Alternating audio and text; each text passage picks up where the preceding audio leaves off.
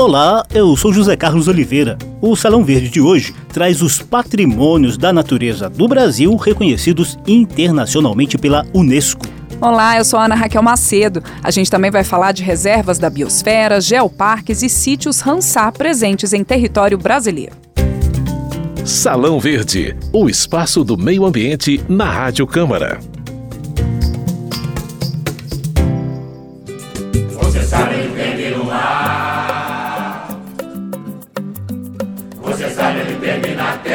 Oh.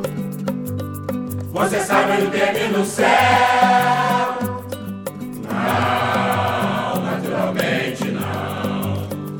Este ar que eu respiro, de onde vem, de onde vem, este sol vai iluminar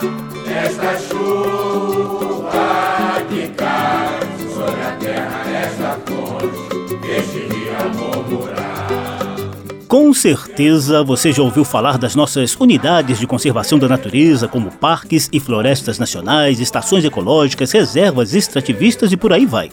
Ao todo, são 11 categorias oficiais e que integram o Sistema Nacional de Unidades de Conservação, o SNUC, reconhecido em forma de lei desde o ano 2000. Paralelamente ao SNUC, o Brasil também detém áreas de importância internacional reconhecidas por órgão da ONU. Ao todo, são sete patrimônios naturais da humanidade e outras sete reservas da biosfera. O país ainda abriga um geoparque e 27 sítios Ramsar. Você vai conhecê-los melhor e saber a diferença entre essas classificações a partir de agora. Alguns lugares são tão especiais que merecem ser conhecidos em todo o mundo seja por sua fauna, sua flora, sua cultura ou seu modelo de desenvolvimento. Esses lugares recebem o título de Reserva da Biosfera, concedido através do programa O Homem e a Biosfera, da Unesco, a Organização das Nações Unidas para a Educação, a Ciência e a Cultura. Aí está um trechinho de um vídeo didático que a Unesco e a ONG ambientalista WWF divulgaram recentemente para explicar o que é uma reserva da biosfera. A ideia surgiu em 1968 durante uma conferência internacional em Paris para debater o uso racional e a conservação dos recursos da biosfera. Três anos depois, em 1971, surgiu o programa O Homem e a Biosfera, com três objetivos básicos: conservação da biodiversidade em vários biomas espalhados pelo mundo, desenvolvimento sustentável e relação harmoniosa entre homem e natureza. Para que não reste dúvida, a gente explica que a biosfera abrange todos os ecossistemas de água, terra e ar onde existe vida. O coordenador de Ciências Naturais e Ciências Humanas da Unesco, Fábio Soares Eon, aponta outros requisitos básicos para a classificação de uma área como reserva da biosfera. Uma reserva da biosfera típica da Unesco, ela reúne essas três condições. Uma área central, que seria uma zona núclea, uma área de conservação, de proteção integral, uma área que a gente chama de tampão ou de amortecimento, onde é, é possível ter algumas atividades, contanto que não sejam é, é, muito agressivas à natureza, né, mas ligada à pesquisa e educação ambiental. E, por último, o que a gente chama de zona de, de transição, onde a presença humana é mais visível, é mais intensa. Como a gente já falou aqui, o Brasil tem sete reservas da biosfera. Na maioria das vezes, elas coincidem com os nossos biomas. Assim, temos as reservas da Amazônia Central, Caatinga, Cerrado, Cinturão Verde da cidade de São Paulo, Mata Atlântica, Pantanal e Serra do Espinhaço, que se estende por trechos de Minas Gerais e Bahia. Elas são autogeridas por meio de comitês criados de forma autônoma e que geralmente reúnem representantes da sociedade civil, das universidades, do setor privado e do governo. O Fábio Eon, da Unesco, informa que há espaço para a ampliação dessas reservas. Por uma estratégia que foi definida pelo Estado brasileiro, nós temos hoje uma coincidência entre os biomas brasileiros e as reservas da biosfera. Temos uma reserva da biosfera praticamente para cada bioma brasileiro, com exceção dos pampas. As reservas podem ser ampliadas. Nós já tivemos casos aqui no Brasil que, através da Cobramab, da Comissão Brasileira eh, do Programa de Reserva das Biosferas do país, elas foram, tiveram sua área de cobertura ampliada. Recentemente, a reserva da biosfera do Cerrado e da da Mata Atlântica, que tiveram a sua área consideravelmente expandida, é um território que visa essa gestão integrada. Então, também pode incluir corredores ecológicos, cinturões verdes em áreas urbanas e mosaicos. A reserva da biosfera é um conceito da Unesco que está muito alinhado também com o próprio Sistema Nacional de Unidades de Conservação, o SNUC, apesar de não serem é, unidades de conservação, estrito senso, mas são considerados pela legislação brasileira instrumentos de gestão do Sistema Nacional. No mundo, existem 670 reservas da biosfera que se articulam por meio de rede de intercâmbio. Outros países bem menores em extensão que o Brasil têm uma concentração até maior de reservas. Só na área da Amazônia peruana, por exemplo, existem três ecossistemas reconhecidos pela Unesco. Muitos países estimulam essa estratégia de proteção ambiental, já que ela atrai investimentos, turismo e programas internacionais sob a chancela da Unesco. A Costa Rica é outro exemplo. Una reserva de biosfera es un territorio que ha sido designado como un lugar especial por los esfuerzos que hace la gente en conciliar la conservación de la biodiversidad y el desarrollo humano sostenible territorios designados como biosfera en Costa Rica son cuatro. Agua y Paz en el norte, Cordillera Volcánica Central en, en, la meseta central, La Amistad en el sur y la cuenca del río Savegre hasta la zona costero marina. Portugal é outro exemplo de país que se beneficia de seus patrimônios naturais reconhecidos pela Unesco. Portugal é um país com uma diversidade de paisagens, habitats e espécies notável. Montanhas, vales e florestas escondem habitantes misteriosos. Na fronteira, os grandes rios desenham o seu percurso em cenários monumentais. Está lá na lei. Pode conferir. Está lá na lei. Todos os nossos biomas estão muito castigados e precisando mesmo de proteção cada vez maior, venha de onde vier. Mas o Brasil pode se orgulhar de ter uma lei específica para essa proteção. A gente já falou dela aqui hoje. É a lei do SNUC, que oficializou o Sistema Nacional das Unidades de Conservação e está em vigor desde o ano 2000. Só para lembrar, essa lei divide as nossas áreas protegidas em unidades de proteção integral, com restrições severas à exploração dos recursos naturais, e as unidades de uso sustentável, onde é permitida a exploração racional desses recursos, conciliada com a conservação da natureza.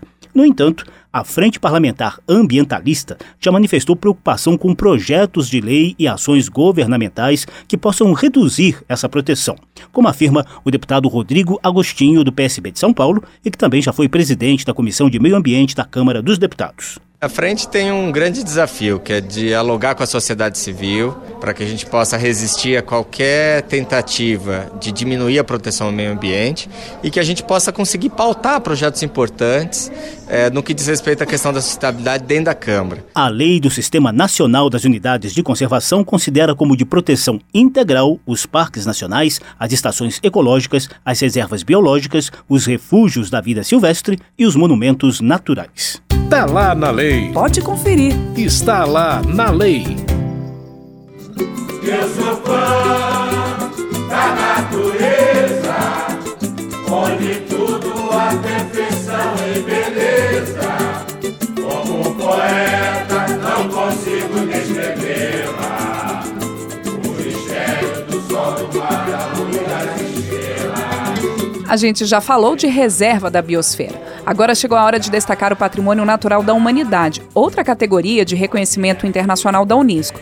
O Brasil tem sete desses patrimônios mundiais: as Cataratas do Iguaçu, no Paraná, o arquipélago de Fernando de Noronha, no Nordeste, o complexo de ilhas fluviais de Anavilhanas, na Amazônia Central, o Pantanal Mato-Grossense, as áreas protegidas do Cerrado, como os parques nacionais da Chapada dos Veadeiros e das Emas, em Goiás, as reservas de Mata Atlântica das regiões Sul e Sudeste e a Costa do Descobrimento, em áreas do Parque Nacional Monte Pascoal, na Bahia. A Unesco também é responsável pelo reconhecimento dos patrimônios culturais da humanidade. O Brasil tem 15, como os centros históricos de Olinda, Ouro Preto e Goiás Velho, por exemplo.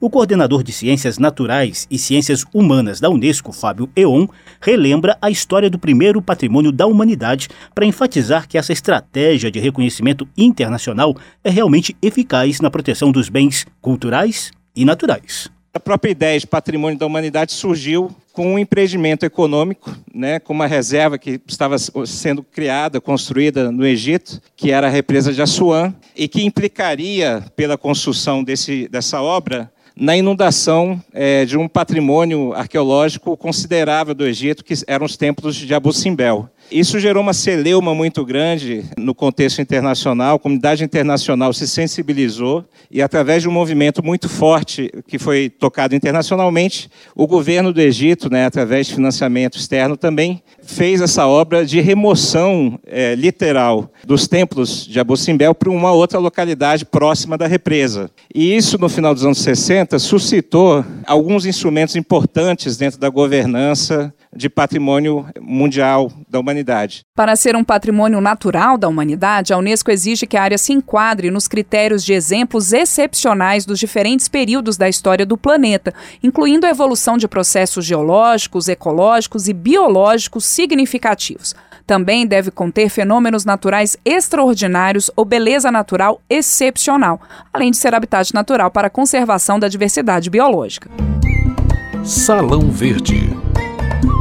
No próximo quadro do programa, a gente vai te dar detalhes de outra categoria de patrimônios naturais protegidos pela Unesco, os geoparques. Geológicas. Novidades e curiosidades sobre a dinâmica do planeta e da natureza. Geológicas. Os geoparques são marcados por atrações geológicas, capazes de mobilizar a população e o poder público na proteção dessa área e no desenvolvimento sustentável de seu entorno. Desde o ano 2000, a rede global de geoparques já conta com mais de 100 monumentos geológicos protegidos em todo o mundo, a maioria na Europa e na China. A América Latina só tem três, e o Brasil foi o pioneiro com o título de Geoparque do Araripe, concedido pela Unesco em 2006, a uma bacia sedimentar com rochas de mais de 500 milhões de anos e fósseis jurássicos numa região de Chapada, lá do sertão do Ceará, Ana. Pois é, Zeco, o Geoparque Araripe ocupa quase 4 mil quilômetros quadrados de seis municípios cearenses: Barbalha, Missão Velha, Nova Olinda, Santana do Cariri, Crato, onde está a sede do Geoparque, e Juazeiro do Norte, terra de Padre Cícero Romão Batista, ícone da religiosidade nordestina. As atrações, mais conhecidas como geossítios, incluem chapadões entupidos de pinturas rupestres e fósseis de milhões de anos Parque dos Pterossauros, Colina do Horto, Museu de Paleontologia e Memorial do Homem Cariri. O primeiro passo para uma candidatura a geoparque é o chamado Inventário Geológico, em que são descritas minuciosamente as principais feições de relevo da região. A partir dessas atrações são geradas as informações geológicas e históricas que farão a população local reconhecer o valor desses patrimônios e se engajar na sua proteção. Quem explica essa lógica para gente é o geólogo do Geoparque Araripe, Idalécio de Freitas. O Geoparque tem o tripé: geoturismo, geoconservação e geoeducação. A importância do Geoparque está neste tripé. Se você educa, você pesquisa. Se você pesquisa, você repassa essas pesquisas para a população. No turismo, você vai alavancar o desenvolvimento socioeconômico no entorno do geoparque, aonde o geoparque está localizado. Então, a população em si, toda ela tem que ser inserida no programa Geoparque. Nós vamos descobrir esses atores. A dona Raimunda que faz o tijolo de leite, o seu Antônio que trabalha com artesanato de couro, o seu Luiz que trabalha com artesanato de madeira, e eles vão ser inseridos todo nesse processo. Por enquanto, a Chapada do Araripe, lá no Ceará, permanece como único geoparque brasileiro. A CPRM, Serviço Geológico Brasileiro, ajudou a elaborar mais de 30 projetos em praticamente todos os biomas, mas nenhum outro decolou. Só para ficar na lista dos nossos biomas, os projetos prontos para futuros geoparques no Brasil incluem as cachoeiras do Amazonas, na cidade de Presidente Figueiredo, o Bodoquena Pantanal, no Mato Grosso do Sul, o Pirineus, no Cerrado de Goiás, a Serra da Capivara, na Caatinga do Piauí, as Guaritas e Minas de Camacã, nos Pampas do Rio Grande do Sul, os Costões e Lagunas, na Mata Atlântica do Rio de Janeiro, além do arquipélago de Fernando de Noronha, em pleno Oceano Atlântico. Geológicas. Novidades e curiosidades sobre a dinâmica do planeta e da natureza. Geológicas.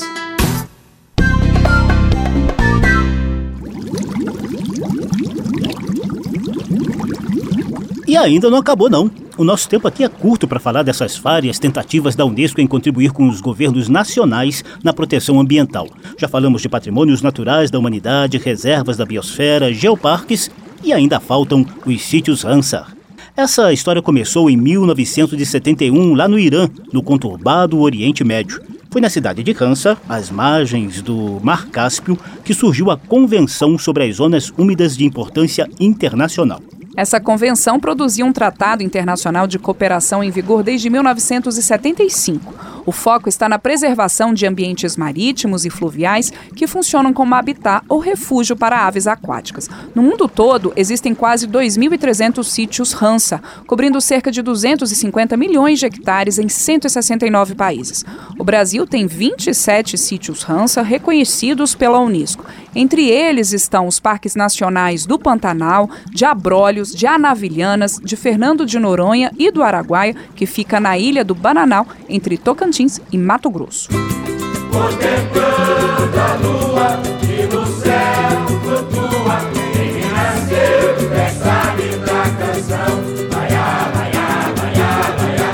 interpretação da velha guarda do Império Serrano, o samba O Poeta e a Natureza de Mano Décio da Viola e Osório Lima nos acompanhou nesse Salão Verde dedicado a mostrar como a Unesco, órgão da ONU para Educação, Ciência e Cultura, tem contribuído com todos os países do mundo na preservação de seus patrimônios naturais, geológicos e biológicos. O programa de hoje teve edição de José Carlos Oliveira, produção de Lucélia Cristina e trabalhos técnicos de Milton Santos. A apresentação foi minha, Ana Raquel Macedo, e também do José Carlos Oliveira, o Zeca.